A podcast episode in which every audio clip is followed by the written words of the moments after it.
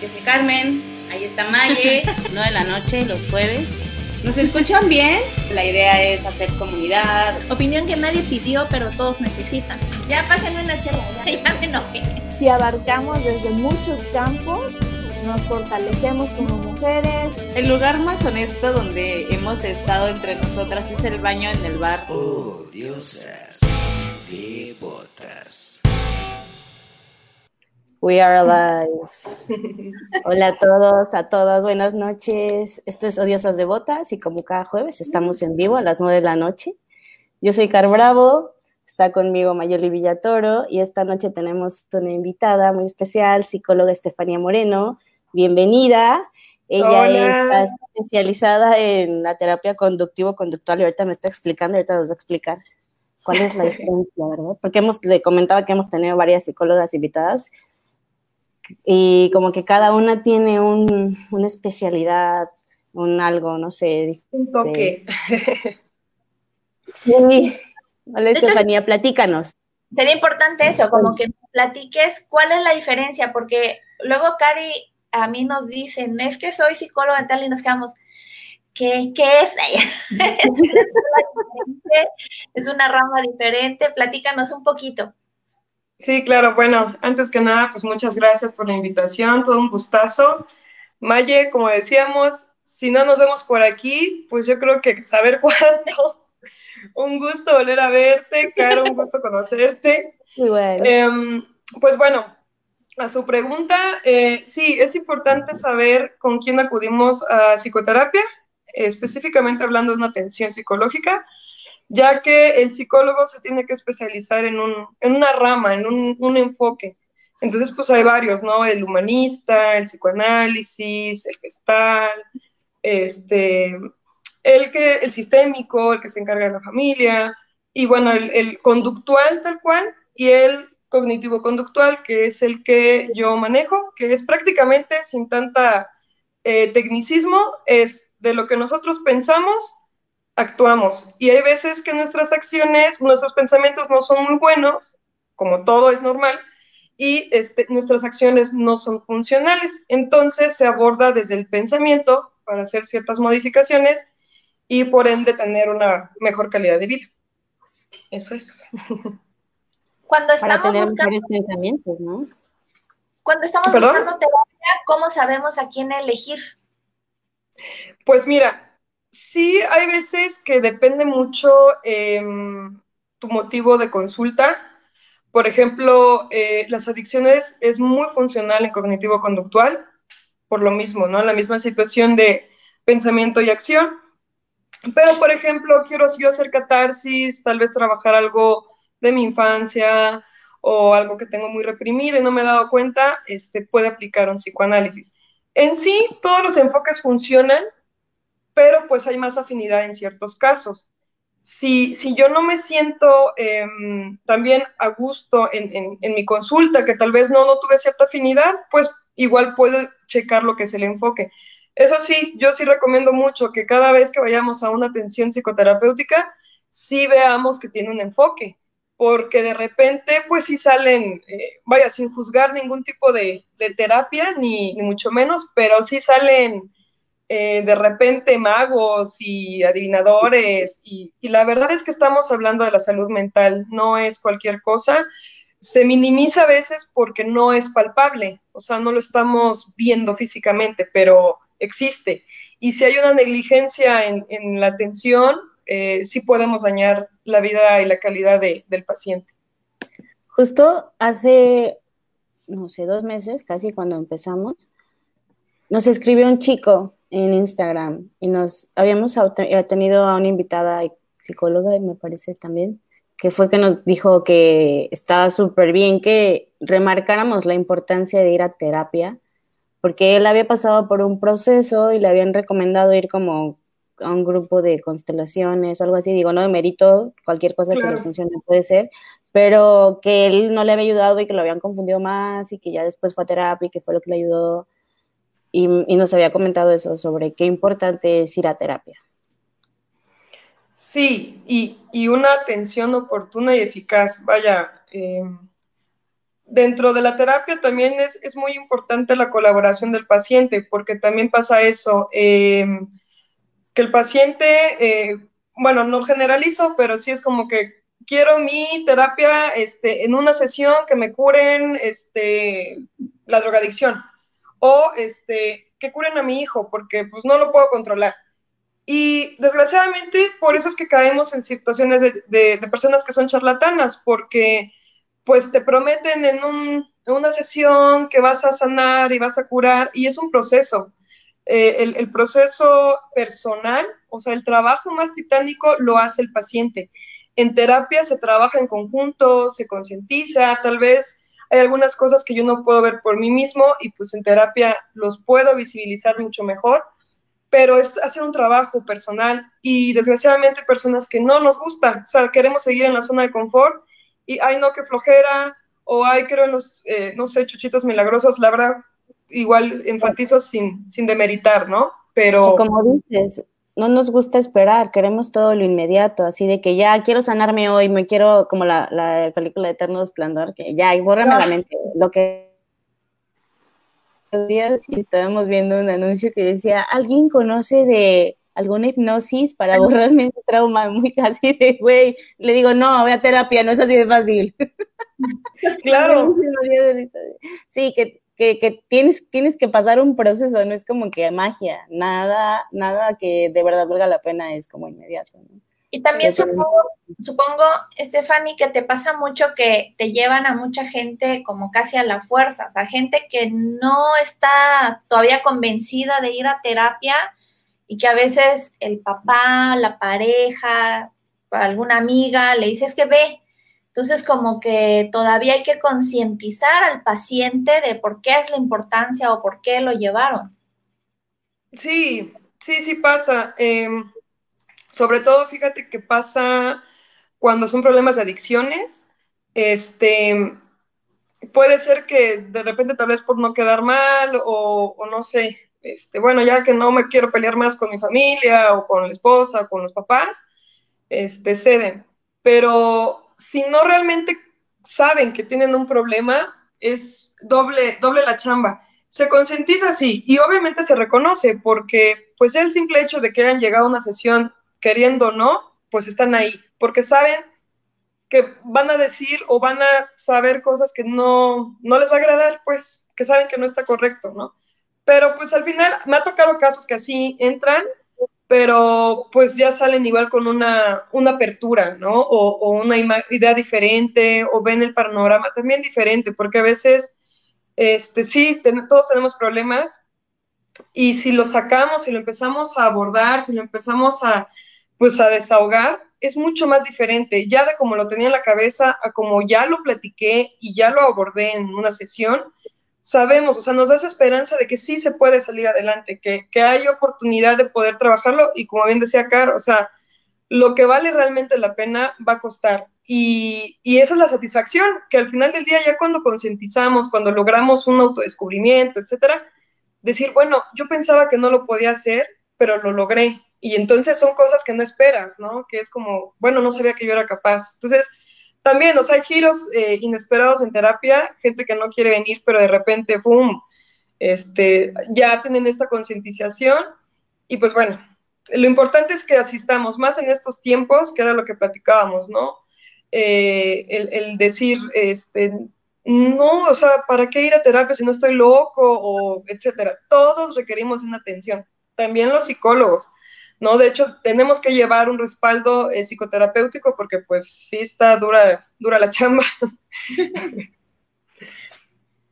Sí, de hecho eso es lo que sabía, que ustedes en determinado tiempo tienen que ir también a terapia, porque si no igual se van quedando con pues, toda esa carga, o sea, no me imagino, yo sería pésima psicóloga porque alguien llegaría con un problema y yo terminaría, terminaría llorando, o puteando así de, no, ya te dije, lo dije en la sesión pasada que no era así, no, horrible, sería yo espantosa. Yo también me pondría a llorar con ellos, durísimo. Una vez estaba en casa de una tía y mi tía me estaba contando su, su, su, su, pena y yo estaba llorando con la tía y mi hermana me dice, no te pongas a llorar con la tía, ella te cuenta, no para que yo, yo es que, ¿cómo no? Si se siente bien feo. Sí, bueno, sí, sí pasa, o sea, sí hay casos que te, que te mueven el corazón. Obviamente, pues sí, es como la responsabilidad, ¿no? Este, de ser ahora sí que el respaldo fuerte. A veces sí se, se permite de repente, ¿no? Eh, sí es esta forma como de ser muy empático, pero sí, la verdad es que sí, a la larga, y a veces pareciera casos, este, yo estuve trabajando en un centro de rehabilitación que ahí era diario, ver cosas muy, muy fuertes, y sí llega un punto que te bloqueas, porque tienes, tienes que hacerlo y dices, ay, no, estuvo leve, hoy estuvo leve, pero llegas a la casa y pues de repente te cachas viendo una película X llorando, o sea, ya en catarsis total, ¿no? Entonces, sí, sí requerimos igual una, tiene que ser, o sea, y aunque no, no fuera tan pesado el trabajo, este, pues también somos seres humanos, ¿no? Tenemos problemas, tenemos situaciones no resueltas, este, porque obviamente trabajamos, o sea, es un, es un trabajo y esa parte es independiente de nuestra vida personal. Porque luego es eso, también he visto muchos casos de, ah, pero es que es psicólogo, ¿por qué está llorando? ¿Por qué está triste? Ella es psicóloga, así como de que ya lo traen resuelto por haber estudiado psicología. Sí, este. Hablando de eso, eh, y ya para entrar al tema de codependencia, ¿no pasa también que luego eh, hay gente que tiene hasta miedo de dejar de ir a terapia porque ya luego ya tienen una dependencia, tal vez si dejo de ir me voy a volver a sentir mal o tal vez ya va a regresar todo. Entonces, tal vez logran soltar algo o alguien, pero ahora es como de se agarran de ti. Sí, fíjate que por eso este, es muy importante tener, eh, obviamente desde la primera sesión, desde la, entrevista, se, se, hace una valoración integral dependiendo los casos, hay un cierto tiempo que tienes este, la atención psicoterapéutica. No puedes tenerlos eternos, porque si no, em, se vuelve una situación, sí, o sea, de nada más resolverlo en terapia, cuando la intención es que, ok, analizamos los, los problemas y se resuelve o se trabaja, sobre todo, se trabaja allá afuera. Entonces, son las herramientas que te damos en sesión, pero se tiene que trabajar afuera.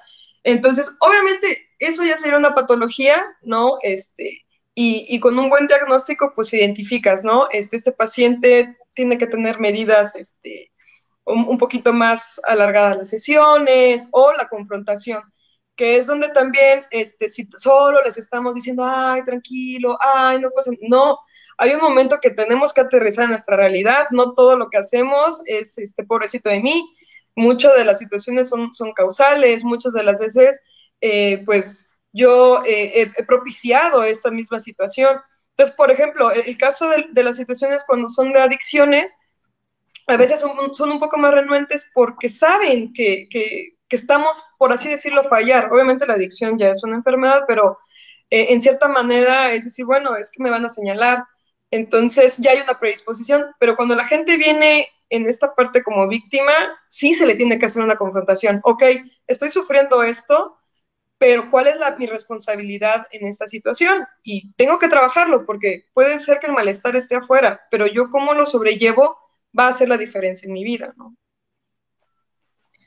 Acá tenemos una pregunta.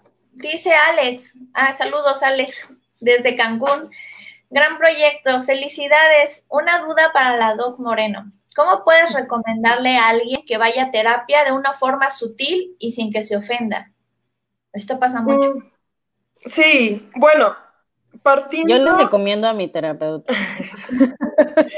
Este, es una forma sutil de decirle, ve a terapia, oye, mi terapeuta. ay, qué aburrido, vamos a terapia. Sí, les platico y les digo, es maravillosa. sí, ay, casual. oye, qué, aburrida, qué aburrida tarde, vamos a terapia.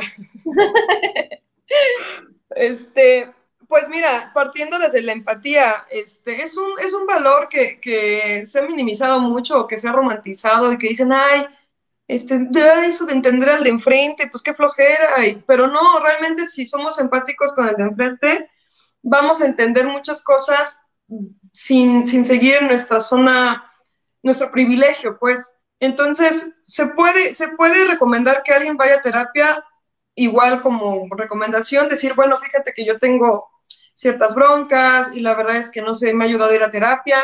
este, o, creo en la terapia, este, ser muy, muy genéricos. Si digo, ay, mira, pues ya arréglate tu vida, ve a terapia, pues estás muy jodido, pues lo va a tomar a mal, ¿no? Entonces, si, si somos empáticos de esa parte, que es algo que se requiere, yo creo que no lo tomaría mal. Ahora sí que dependen las formas, ¿no?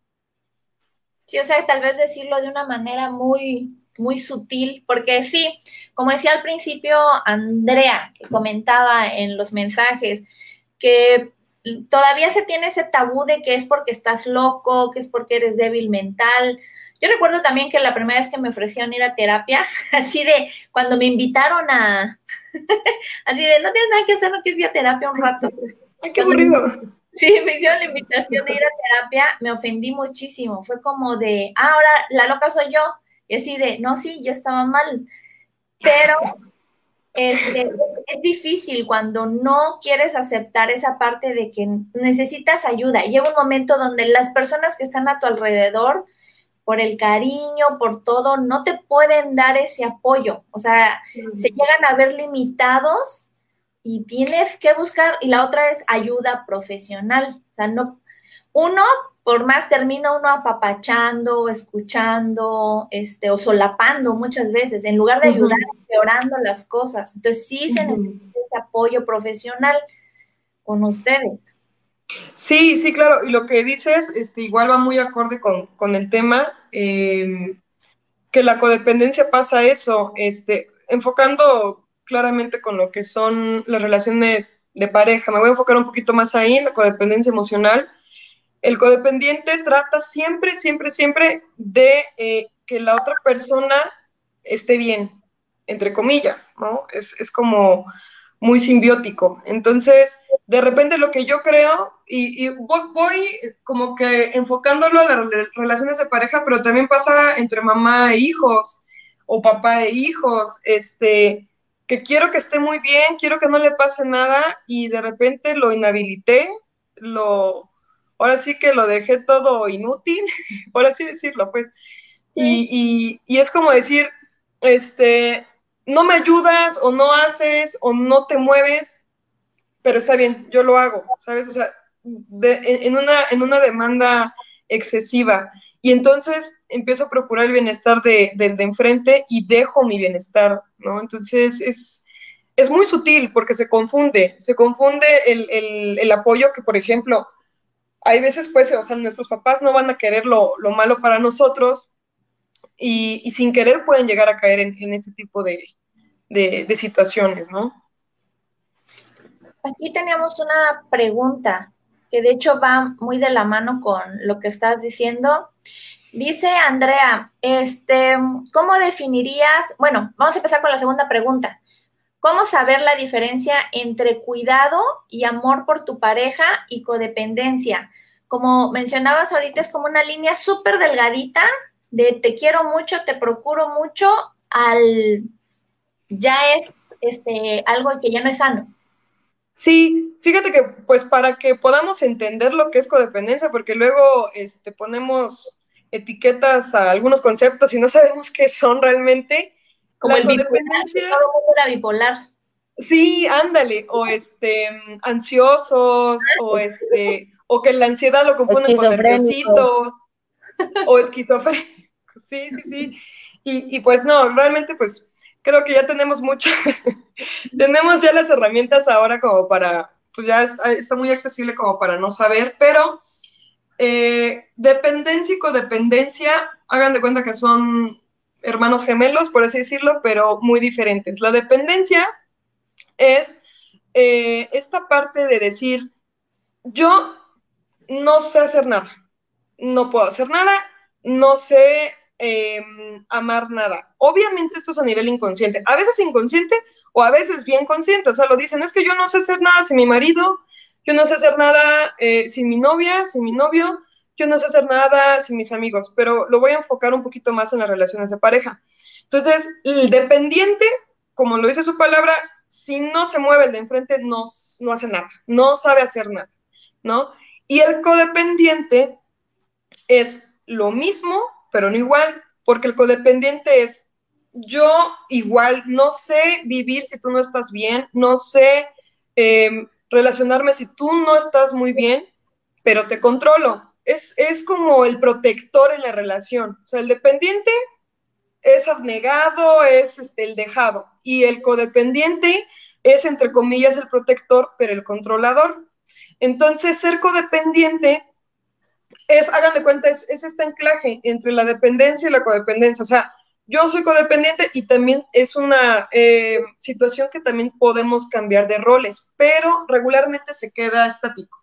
El que, va, el que va a ser dependiente en la relación, en eso se queda, y el otro en codependiente. Agarramos roles. Entonces, este, el codependiente va a ser muy sutil, va, va a ser esto como, se confunde eh, el sacrificar por mi pareja, el demasiado amable, una entrega desmedida, pero pues es dañino, porque entonces es como, yo, si, si no te ayudo en esto, tú no sabes hacer nada. Es que sin mí no puedes hacer nada.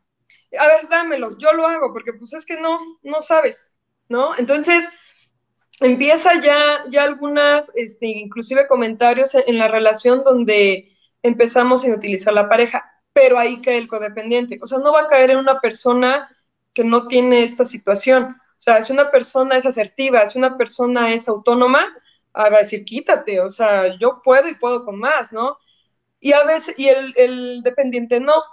Que con, e, con esto no quiero decir que no se pueda salir, claro que se puede salir, pero identificando las características, ¿no? Entonces, es como en este rol, el, el, dependiente es, yo no puedo vivir sin ti, yo no sé hacer nada, y el otro, si tú no estás bien, entre comillas, ¿no?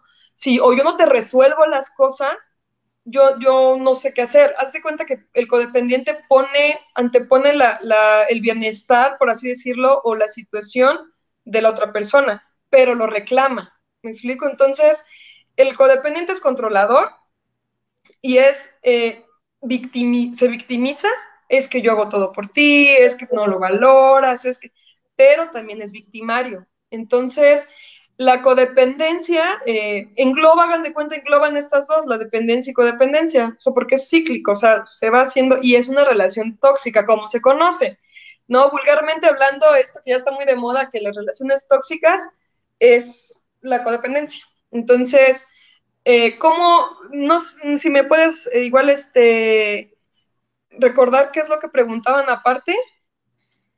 Sí, este, pero de hecho sí, lo que dices es, es, como muy real. Para que exista esta codependencia, las dos personas entran en juego. Creo que con una de las dos personas que no acepte, este, pues ahí se rompe como esa, esa cadenita. Dice Beritzi, acabo de enterarme que mi mamá es codependiente de mí. Todos nos estamos enterando de muchas personas. Sí. bueno, y ahí te va. No va a haber un codependiente si no hay un dependiente. Entonces, no solo es mamá, es uno también, ¿no? Entonces, em, sí, es una, es, y es una línea muy sutil, que es entonces, por ejemplo, cuando muchas veces en el noviazgo nos enganchamos de, ay, qué padre, o sea, por ejemplo, si yo tuve una relación muy negativa, de mucha violencia, shalala, y viene alguien y me empieza a tratar bien, ¿no? O sea, me empieza a resolver mis cosas, me empieza a procurar, es que no, tú debes estar bien. Esto, por hablarlo, por citar ejemplos, obviamente no siempre va, a ser así, ¿no? Este, y, yo lo puedo confundir. Si yo vengo con, con una, un patrón de conducta donde todas mis relaciones fueron violentas, que de igual forma la codependencia es violencia, eh, yo lo confundo y digo, ah, no, es que esto es la relación de mis sueños, de aquí yo ya no salgo. Y el gancho es doble. O sea, yo dependo, yo como codependiente, dependo de mi dependiente porque es el que me alimenta también el ego. El de decir que pues eh, él no puede vivir sin mí, no puede estar sin mí, ¿no?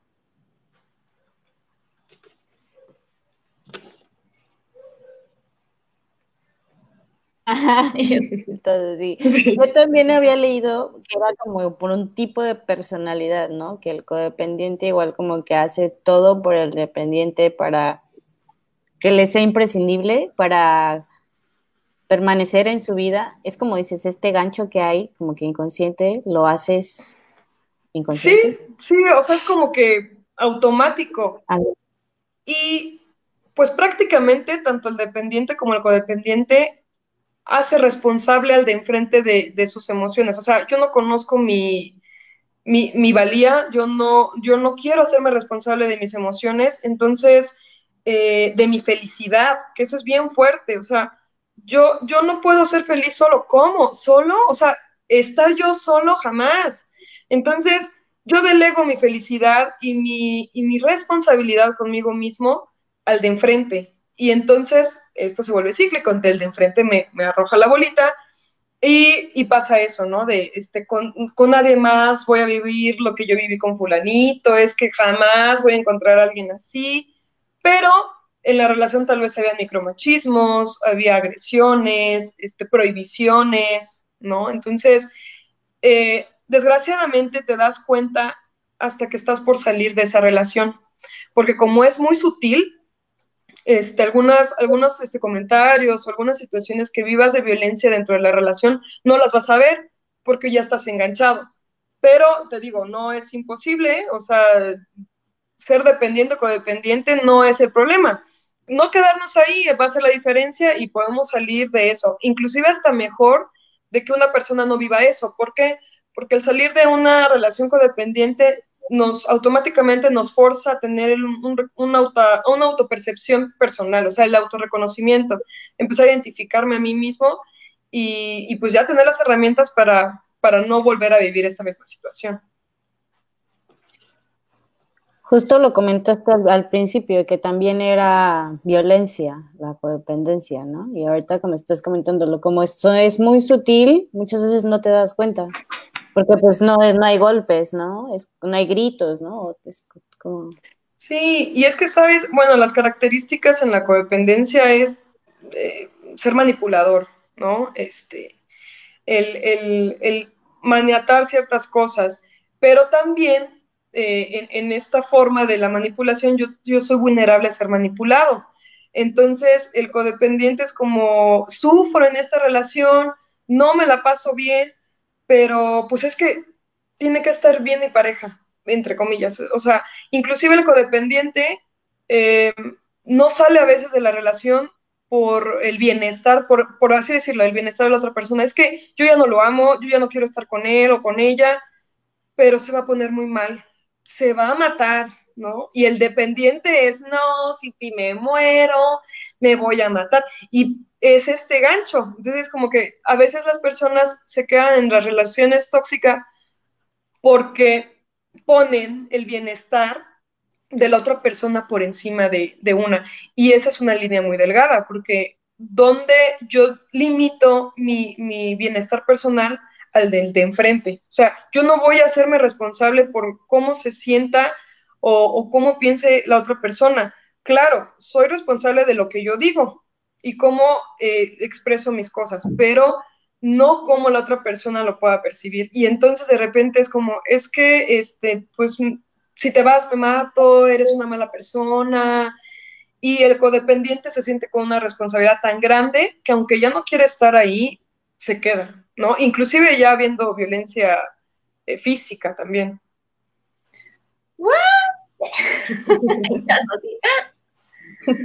cri, ah.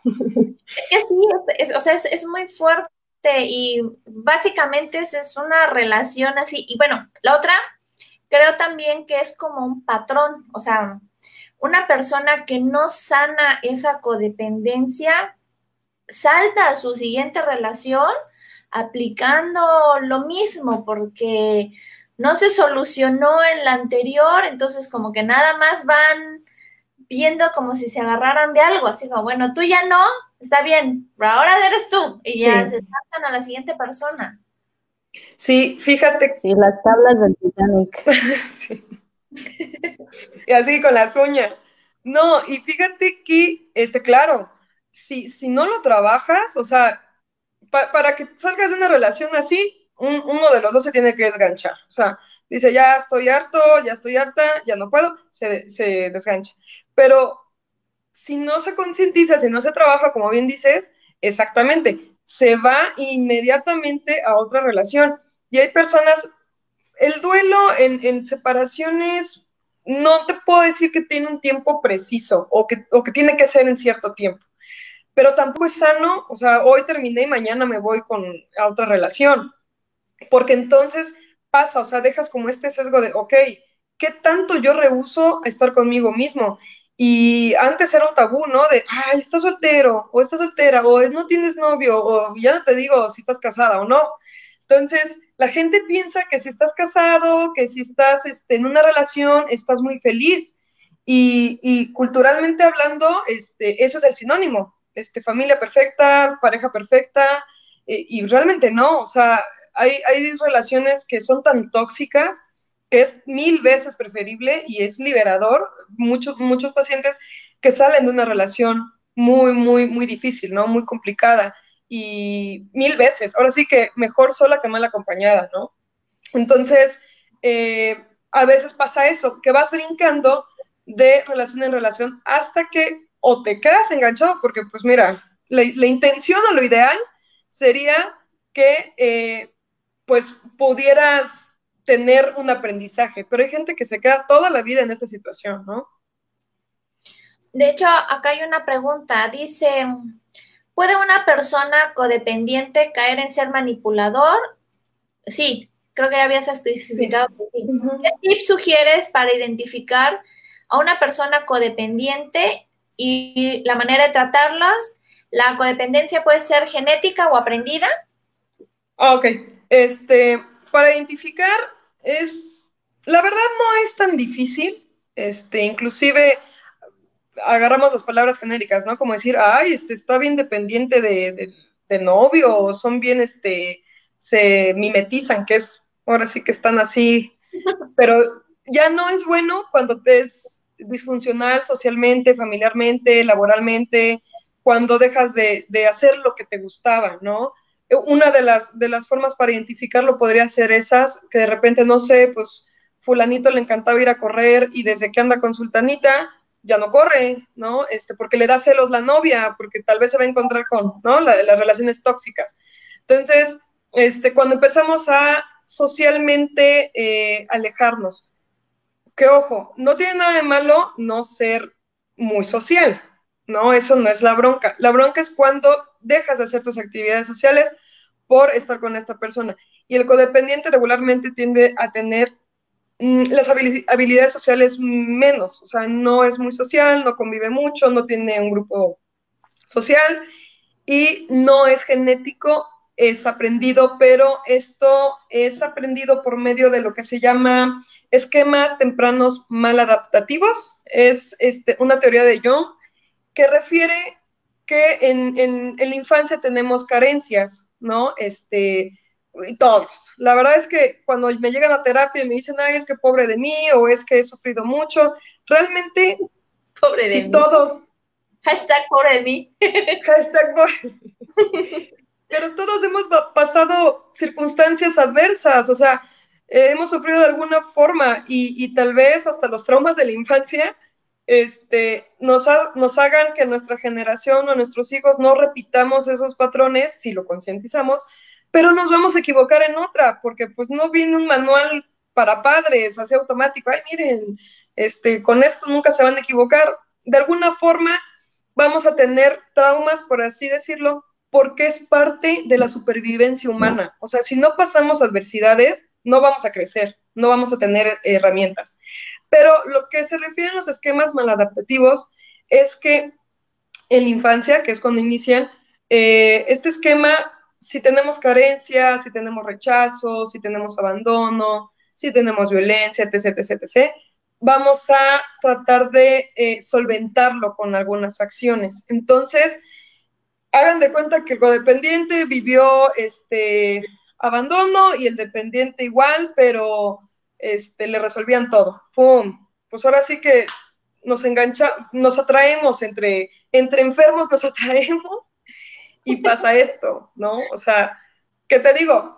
Sí, son esquemas que, bueno, los, los, los, son una forma de solventar las carencias, por así decirlo, y pues bien, lo venimos arrastrando, pero ya es nuestra responsabilidad de grandes resolverlo. O sea, no me puedo quedar a los 30 años, 25, inclusive 20, este, con la idea de que pues pobre de mí porque mis papás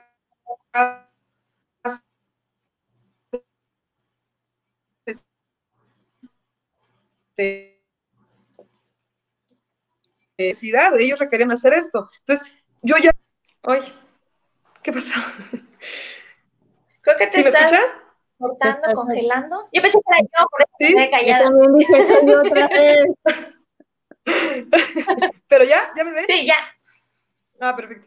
Sí, me, aparecieron en circulitos y dije, ah, ya se acabó. Ah, Este, se acabó mi tiempo. Sí, entonces, este, eh, ya es nuestra responsabilidad en un momento cuando es disfuncional para nosotros trabajarlo. O sea, ya no se vale en cierta edad decir, ay, pobre de mí, a los tres años me abandonaban y ya tengo hasta nietos. Entonces, ya es un trabajo personal, sí. Conozco gente. Hashtag conocemos. Dice Andrea, pues no es que se pasen de una a otra, por lo general esa otra relación ya venía sucediendo desde tiempo atrás, ¿no? Pues a veces hay gente que no necesariamente ya tenía la relación previa. En serio, es como... Me ha Sí. pasado. Sí, no, de repente, o sea, tiene que haber una primera vez, este, para que nos pasen ciertas cosas. Ya de ahí, pues también se puede volver patrones, como bien decías. Pero, eh, por ejemplo, pasa mucho en las relaciones entre adolescentes, ¿no?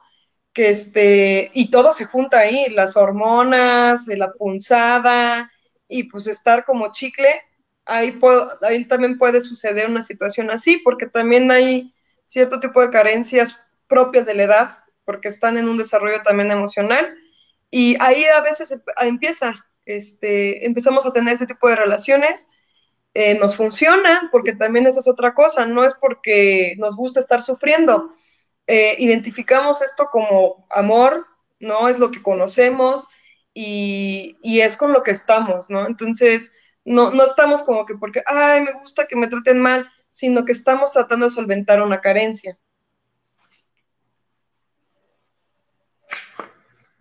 Viene de ahí.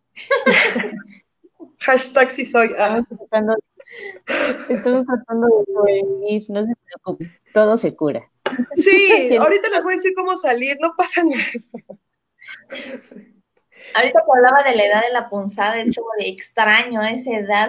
Hace unos días platicábamos con Car, que a veces, o sea, ya esta edad adulta, de que ya no te, ya no te crees las cosas tan fácil. Y la otra, que ya de- identificas hasta este tipo de relaciones, como decías, Car, las alertas, Ah, los red flags, ¿no? O sea, que las, las, Ah, que ya es hasta de chin, es que ya sé qué va a pasar, así de, me gustaría ser más joven para dejarme, así de, dejarme rechazo.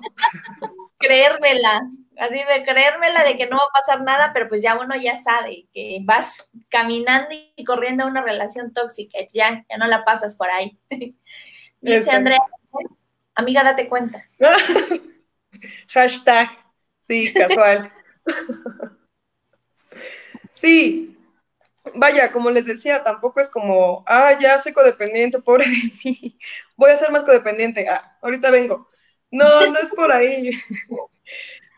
Hay, hay formas, ¿no? Eh, la primera, o sea, para salir de una relación tóxica, como vulgarmente lo conocemos, es eh, reconocerlo, ¿no? No nada más reconocer, ay, es que este, mi familiar, mi novio, mis amigos, este, que regularmente esto se va a dar más en relaciones. Mi esposo este, es aprensivo, porque aparte pues, es, es, es la aprehensión. Porque una cosa es este, tener como que esta cercanía y otro el apego. El apego eh, es nocivo. ¿Por qué? Porque estamos reteniendo, ¿no? Es esta parte de no suelto, no suelto, no suelto. Y al no soltarlo, pues estás lastimando lo que no quieres soltar. Entonces también esa es una de las características en la codependencia. Entonces, no, tanto te amo que no quiero que te dé el sol, ¿no? Y esto pasa como la filosofía de, de las plantitas, que hasta sobre regarlas de agua las matan, ¿no? Entonces pasa eso también eh, igual en casa, que se logra identificar. Y una de esas muy importantes es verlo. O sea, mi relación no está bien. ¿Cómo sé que no está bien? Porque pues ya me alejó de mis amigos, ya me alejó de las cosas que me gustan hacer, eh, tengo una constante eh, estrés o ansiedad porque pues mm, tal vez no soy también este, lo, lo, lo, suficiente. Ahí también es muchísimo esta parte de la autoestima, o sea, el, el, codependiente y el dependiente, pues obviamente no hay una autopercepción positiva y mucho menos asertividad. ¿Qué, qué es la asertividad? Es hacer valer y expresar mis derechos personales al de enfrente sin transgredir sus derechos. Meramente es eso. O sea, entonces muchas veces nos cachamos con que prácticamente es esto y luego lo, lo pongo en ejemplo en terapia de, ¿qué sentirías? Que te dice el de enfrente, ¿sabes qué? Voy a ensartar una pata de silla en tu pie para que yo esté cómodo ahí sentado, ¿no? Y, y, y eso es lo que hacemos. Ay, nos aguantamos, ay, nos quedamos y el, tal vez la otra persona no sabe también eh, mis límites, o sea, mis límites los voy a saber solo yo. Entonces, muchas veces caemos en este juego de victimizarnos, ay, es que me, me tratan muy mal, o ay, es que este, me dicen cosas horribles, o esto que hacen conmigo no me gusta, pero si no lo expresas, hay una transgresión eh, voluntaria, o sea, no, no estoy tampoco yo diciendo dónde está mi límite. Entonces, en la codependencia pasa mucho esto, no hay asertividad, entonces nos abnegamos, por así decirlo, así doblegamos completamente. Y entonces en el primer punto para salir es aceptar que estoy en una relación tóxica, ¿no? Este, me he alejado de todo lo que me gusta, he modificado muchas cosas y no me, siempre me suma o me resta. ¿Cómo? Hay una técnica, un, un, una actividad que yo realizo en terapia, que es hacer una lista de ventajas y desventajas de esta relación. No siempre es una relación amorosa, pero eh, se enfoca un poquito más en eso y eh, ser muy objetivos al hacerlo. Yo siempre les digo, no me pongas, ay, es que lo amo, es que está muy guapo. No. ¿Tu ventaja cuál es? No, muy objetivo, desde afuera. ¿Tu desventaja cuál es? La lista que pese más, que tenga más, es tu realidad, ¿no? Obviamente con otras cositas, pero mucho define cuando lo hacemos objetivamente en terapia y saber identificar que hay un problema. Entonces, esa, esa por, por un lado, se puede trabajar, o sea, si estamos enganchados en una situación codependiente, pero también mi pareja lo quiere trabajar, se puede lograr. Pero si no, entonces ahí me toca a mí. O sea, si yo quiero salir de eso, voy a trabajar por mí. Si yo no estoy bien conmigo mismo, si yo no estoy bien, ni siquiera me conozco, quede menos al de enfrente. O sea, no puedo ofrecer nada si yo no tengo nada para mí. Oye, eso de conocer tus límites también está buenísimo porque muchas veces no sabemos cuáles son nuestros límites. Entonces, pues nos basamos como que en lo que los demás dicen o lo, lo que la sociedad dice. Entonces, también creo que sentarnos a preguntarnos hasta dónde permito, hasta dónde estoy dispuesta a permitir, que de verdad no es negociable de que para mí es algo fijo que yo hago, que yo voy a hacer siempre o que así voy a hacer, que no sé, como qué ejemplos nos podrías dar para, no sé, igual sentarse a hacer una lista, ¿no? De los límites. Claro. Pues mira, fíjate que igual, igual me pasa cuando empezamos con estos ejercicios de autopercepción, que decimos, es que yo no me conozco, es que no sé lo que me gusta, es que no sé ni siquiera qué comida favorita puedo tener. No es que no lo sepamos, es que no ponemos atención como que a estos pequeños gestos cotidianos que tenemos con nosotros mismos cuando estamos en una relación codependiente, estamos muy pilas con, la, con los gustos y preferencias del de enfrente, que es cuando dejamos que eh, nuestras necesidades, nuestras carencias, por muy abajo del de la otra persona. Entonces, eh, nuestros límites, fíjate que es muy tenue, yo se los digo en terapia, al principio nos vamos a equivocar, pero hay que intentarlo. Si a mí no me parece algo, obviamente con las formas, ¿no? No voy a ir, ah, no quiero nada, porque eso pasa. Cuando reprimimos tantas cosas, cuando permitimos tantas cosas, pasa lo del buchecito de piedras, ¿no? El costalito ahí va, no voy a decir esto, no voy a decir el otro, y cuando menos esperamos, lo soltamos, y a veces somos muy hirientes o somos muy violentos. Entonces, aquí es, eh, hay situaciones donde yo sé que no, no me gusta cómo me tratan, no me gusta cómo me hablan, y es ahí bien importante, si tal vez no me animo en ese momento, sí identificarlo mentalmente, ¿no? Ok, esta es una situación que no me gusta. Y sí es necesario notarlo, porque pues como no, no estamos acostumbrados a tener una autoevaluación, por así decirlo, Entonces, anotarlo que en, en esta circunstancia a mí no me gusta. Y en la próxima lo voy a intentar, ¿no? Este, inclusive un autodiálogo, decir, bueno, en la próxima voy a decirle, ¿sabe qué jefe? ¿Sabes qué, este, mi amor? ¿Sabes qué, este, mamá? ¿Sabes qué, hermano? Eh, no me parece. Y tal vez nos vamos a equivocar al principio porque no lo hemos hecho. Entonces, es, es importante poder eh, tratar de hacerlo, porque si no nos animamos, nunca lo vamos a hacer. Y va a pasar eso, que eso es gravísimo, que, que hagamos esta parte de decir, bueno, ¿qué te parece a ti? Si tú lo ves bien, está bien. Si, si, si tú quieres, está bien, ¿no? Entonces, eh, ya se distorsiona el luchar por un amor a dejar que, que una relación tóxica eh, domine mi persona, ¿no? O sea, aplaste mis sentimientos. Y, hay veces que, que, no lo vemos así, cuando estamos dentro no lo vemos así, pero es, es lamentable que lleguemos a un punto donde nuestra persona no tenga la valía que debe de tener. O sea, realmente tenemos una piedra preciosa cada uno de nosotros, nadie es igual y, y a veces todos tenemos de repente como termostato el autoestima a veces arriba, a veces abajo, lo importante es tenerla equilibrada, nadie es más que nadie y, y, cuando estamos muy inmersos en una relación tóxica no lo vemos. ¿Por qué? Porque como estamos tan eh, enfocados en lo que el otro necesita y yo aplasto mis necesidades, automáticamente mi valía está por los suelos. Entonces, ¿yo para qué sirvo? Si no está él o no está ella, yo no sirvo. O sea, y, y, y, sí, si no, si no lo concientizamos, vamos buscando a otra persona así.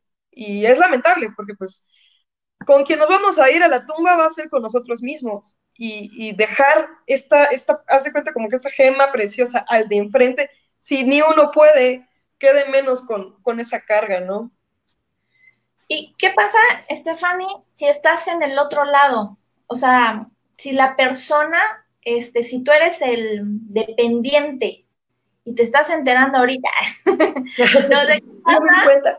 ¿Qué pasa cuando este, tienes relaciones de ese tipo donde tal vez tú no lo estás, ¿cómo decirlo? O sea, ¿cómo te sales tú de alguien que no se está valorando a esa persona primero que ya sea amigos, relaciones de pareja, todo, y, tienes ese miedo como de, ya me di cuenta de que estás en esta situación, pero alejarte significa lo que decías al principio, que haces daño al alejarte y tampoco quieres hacer ese daño, pero si estás ahí, también estás haciendo daño sin querer porque sigues enganchando a, toda esta cuestión que trae.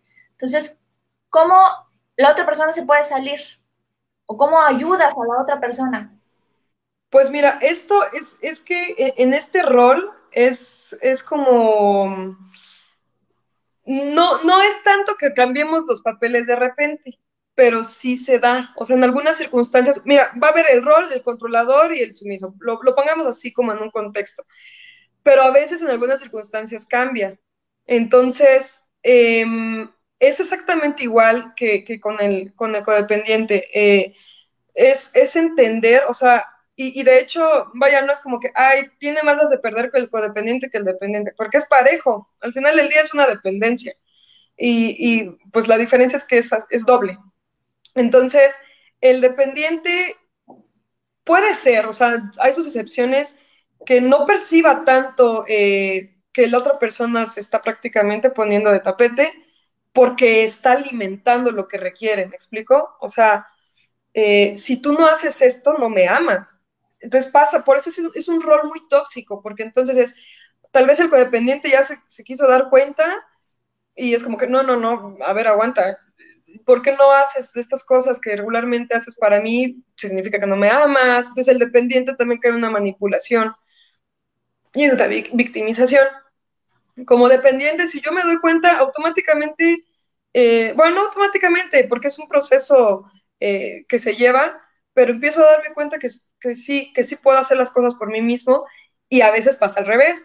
Entonces yo como dependiente ya, ya soy, me empiezo a identificarme a mí misma, a mí mismo, quiero salir, ya identifico que puedo hacer las cosas por mí mismo, el codependiente ahí aborda. Entonces, como, no, no, no, a ver, pues, ¿quién te dijo eso?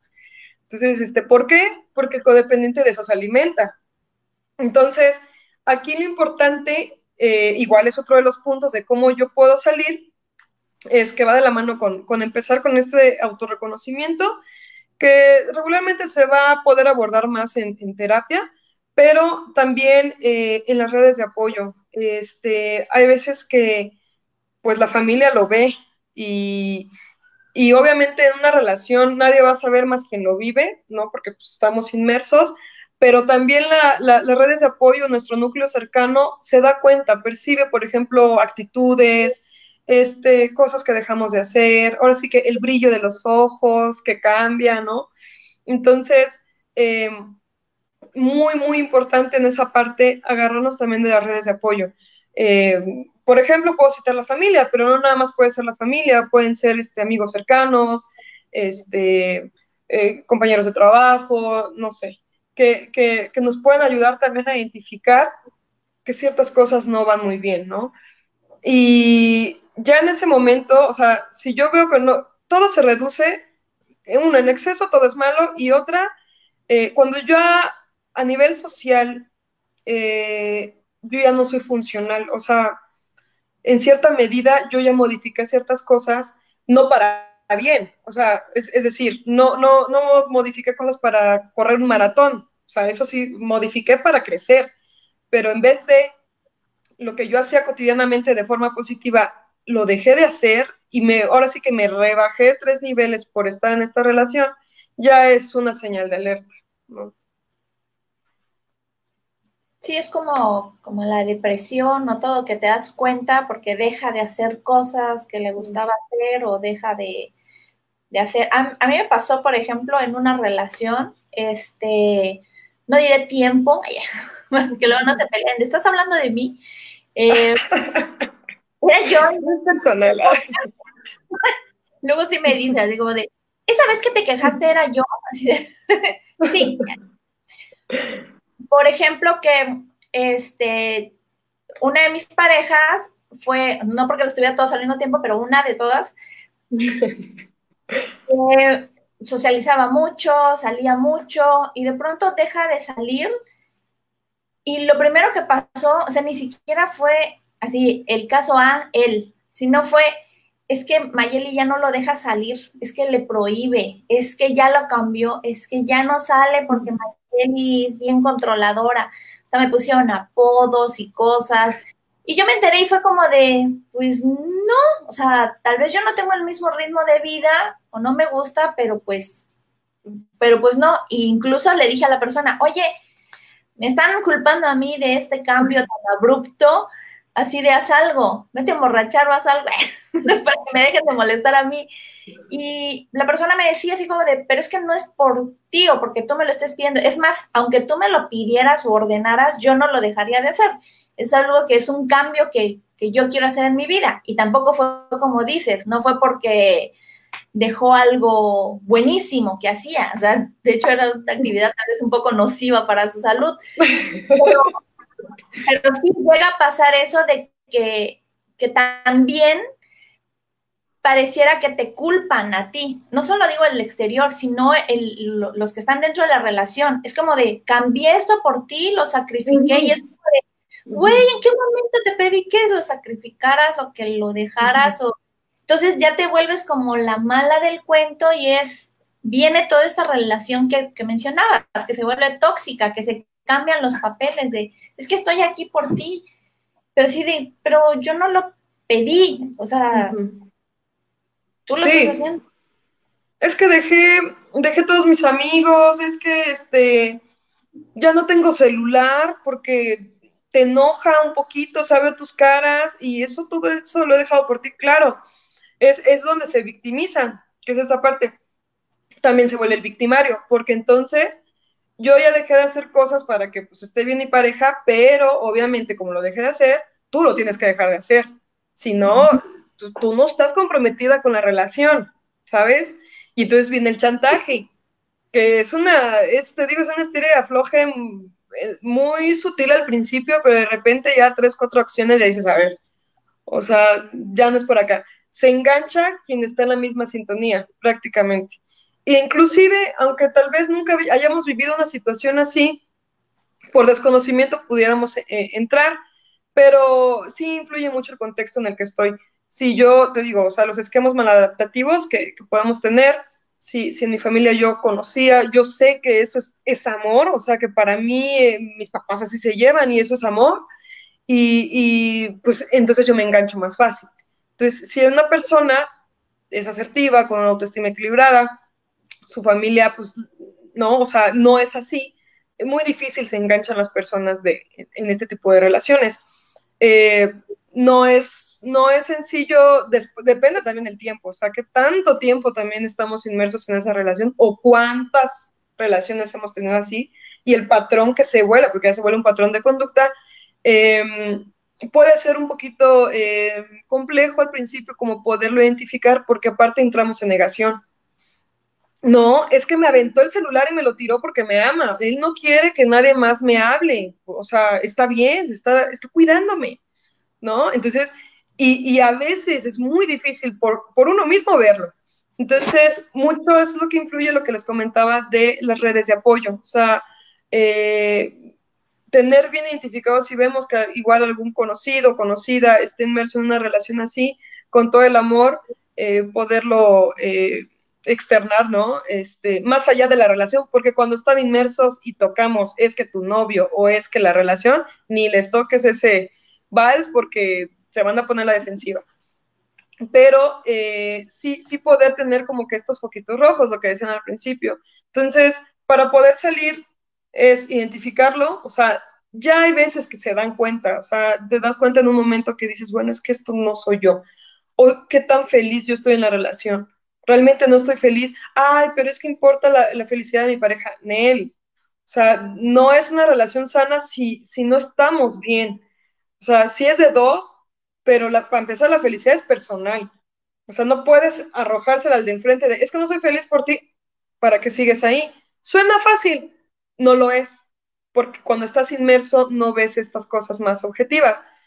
Pero una de ellas, en un clarito que pueda ver, es, ok, ya, ya asimilé, ya entendí que no está bien esta relación, pido ayuda, ¿no? Este, con mis redes de apoyo, en psicoterapia, en un este, grupo autoayuda, grupo religioso, todo esto ayuda bastante. Las redes de apoyo no nada más también, la primera es el núcleo eh, eh, eh afectivo, que es familia, amigos, este, conocidos, allegados.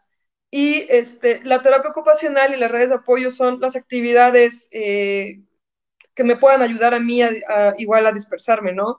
Este, si yo ya decidí salir de una relación tóxica, también desconecto toda interacción con esa persona, todo tipo de contactos, cero stalker, cero checarle su face, cero mandarle llamadas o mensajes medio intensos al medio, medianoche, o sea, me desconecto totalmente porque pues me estoy desanclando, o sea, no va a ser fácil.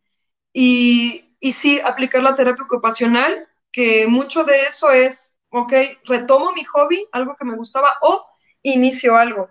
Y es más allá que algo este, pop, por así decirlo. Realmente la terapia ocupacional ayuda bastante, es, es una herramienta también en la, en la terapia.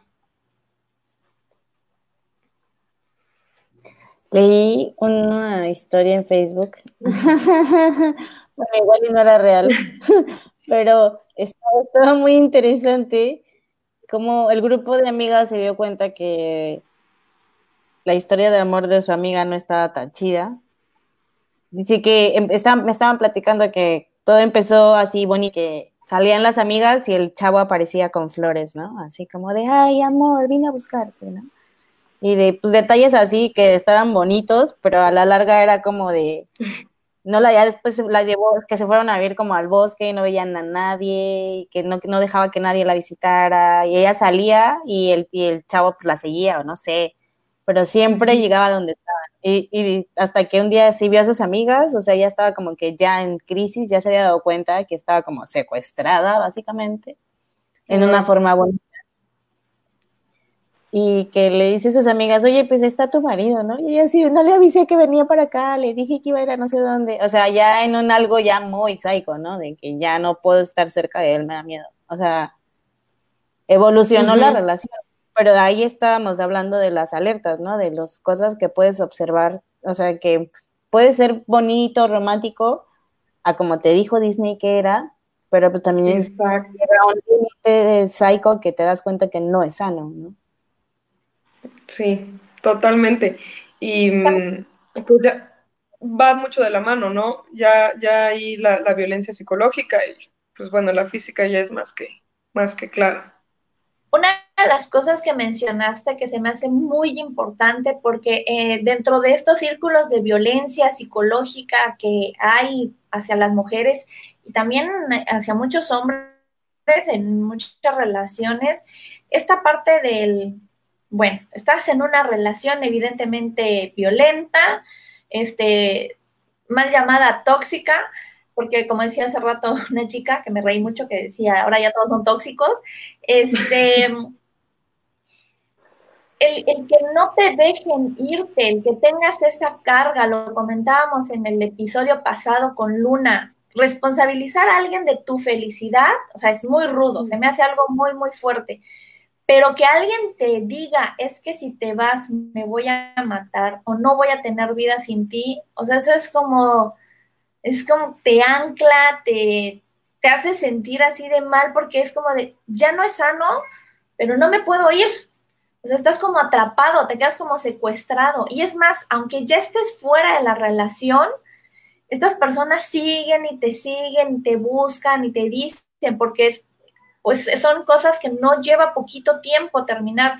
Y hay muchas mujeres que han vuelto a esas relaciones por el cariño, porque muchas veces ya ni es amor, ya nada más es como el compromiso, la, la, culpa de si esta persona pasas, este, me, no regreso, se va a matar.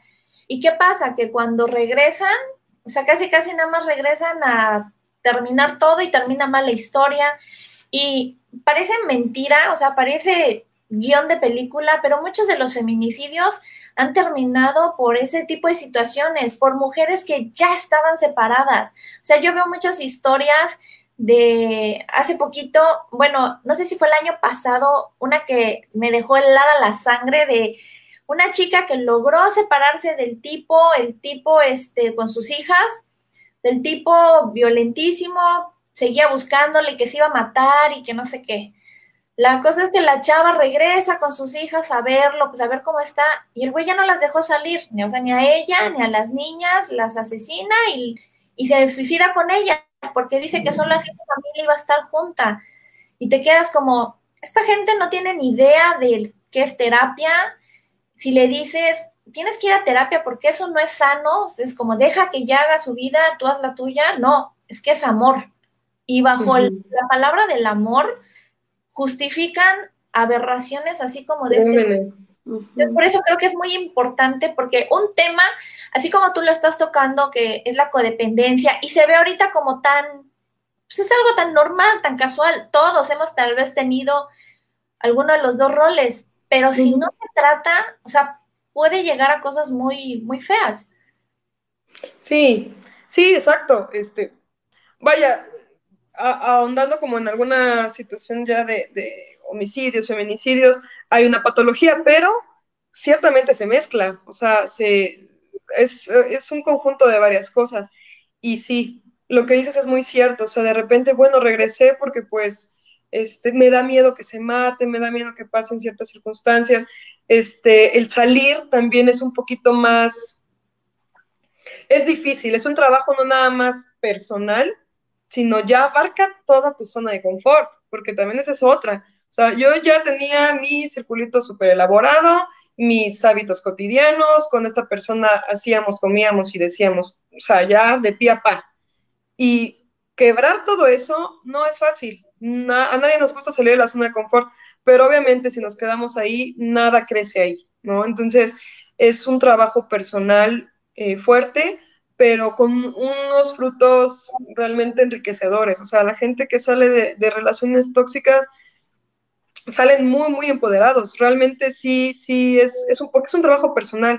Si tú decides, ahora sí que delegar la responsabilidad que le corresponde a la otra persona y mi responsabilidad, ¿dónde em, se limita? ¿no? O sea, yo soy responsable de lo que digo, de lo que hago, y hasta ahí. Lo que la otra persona haga y diga es su responsabilidad.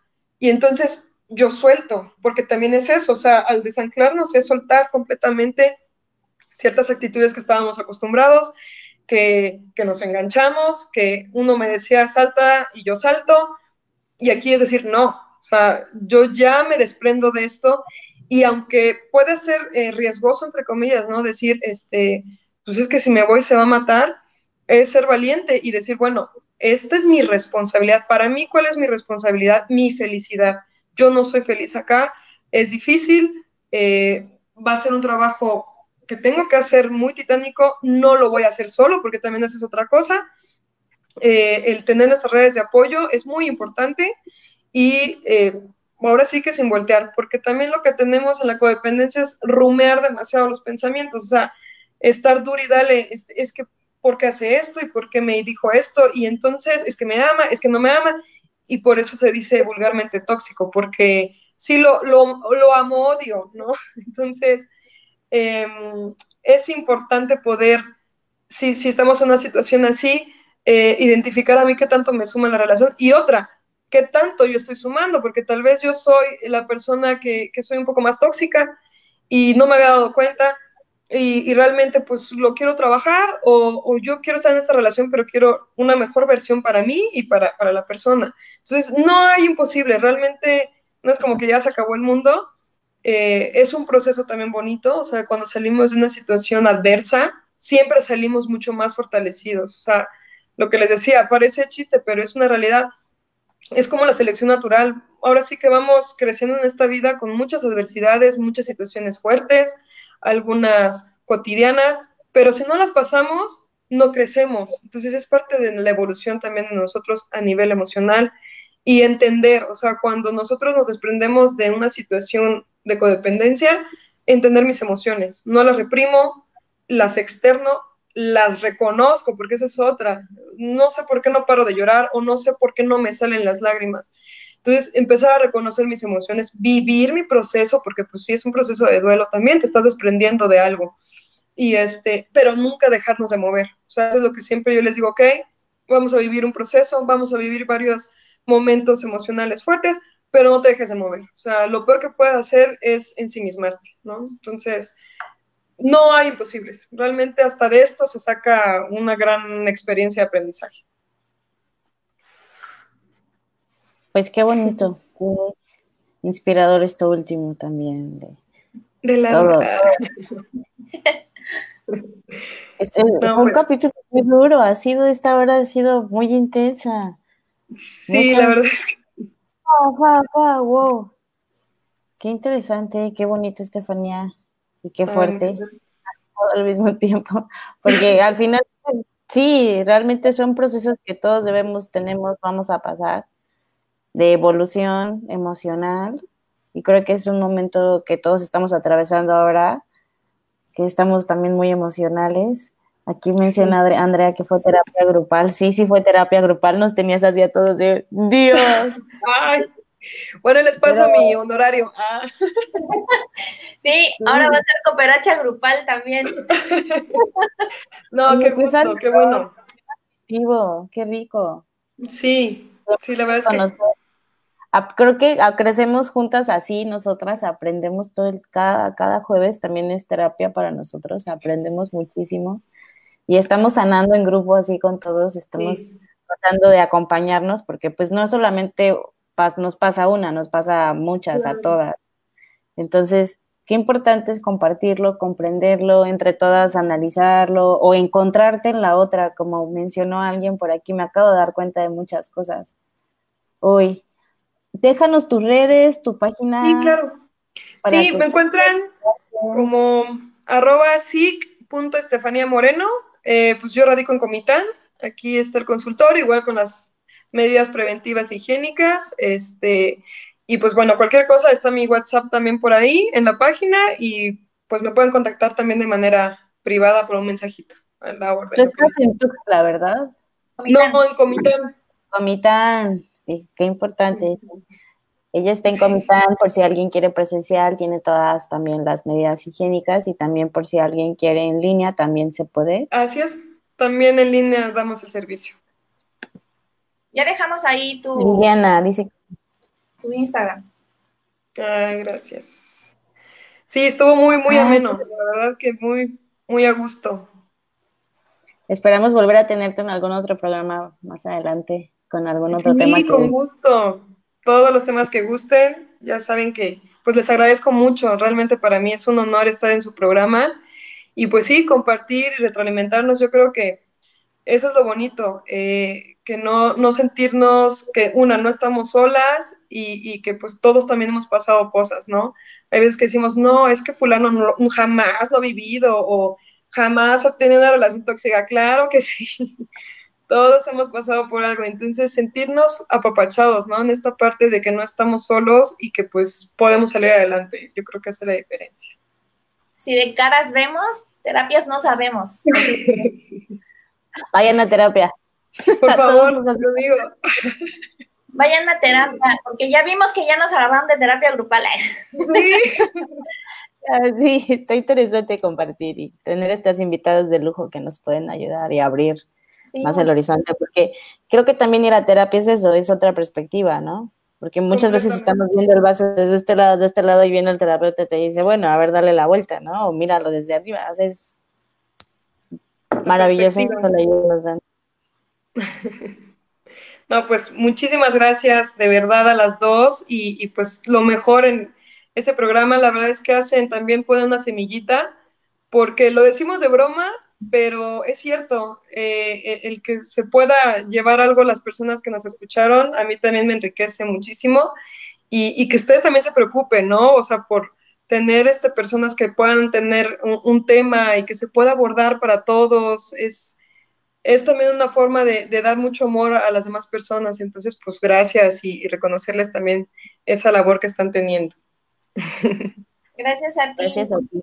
Mil gracias por aceptarnos la invitación. Este, ah, encantada. Síganla en sus redes sociales y este, sí, por favor. gracias a todos. Nos vemos sí. el próximo jueves. Bye. Besos, las quiero, descansen. Adiós, Andrea. Gracias por Adiós a todas. Bye. Yo soy Carmen, ahí está Maye, 9 de la noche, los jueves. ¿Nos escuchan bien? La idea es hacer comunidad. Opinión que nadie pidió, pero todos necesitan. Ya pásenme una chela, ya, ya me enojé. Si abarcamos desde muchos campos, nos fortalecemos como mujeres. El lugar más honesto donde hemos estado entre nosotras es el baño en el bar. Oh, diosas. de botas.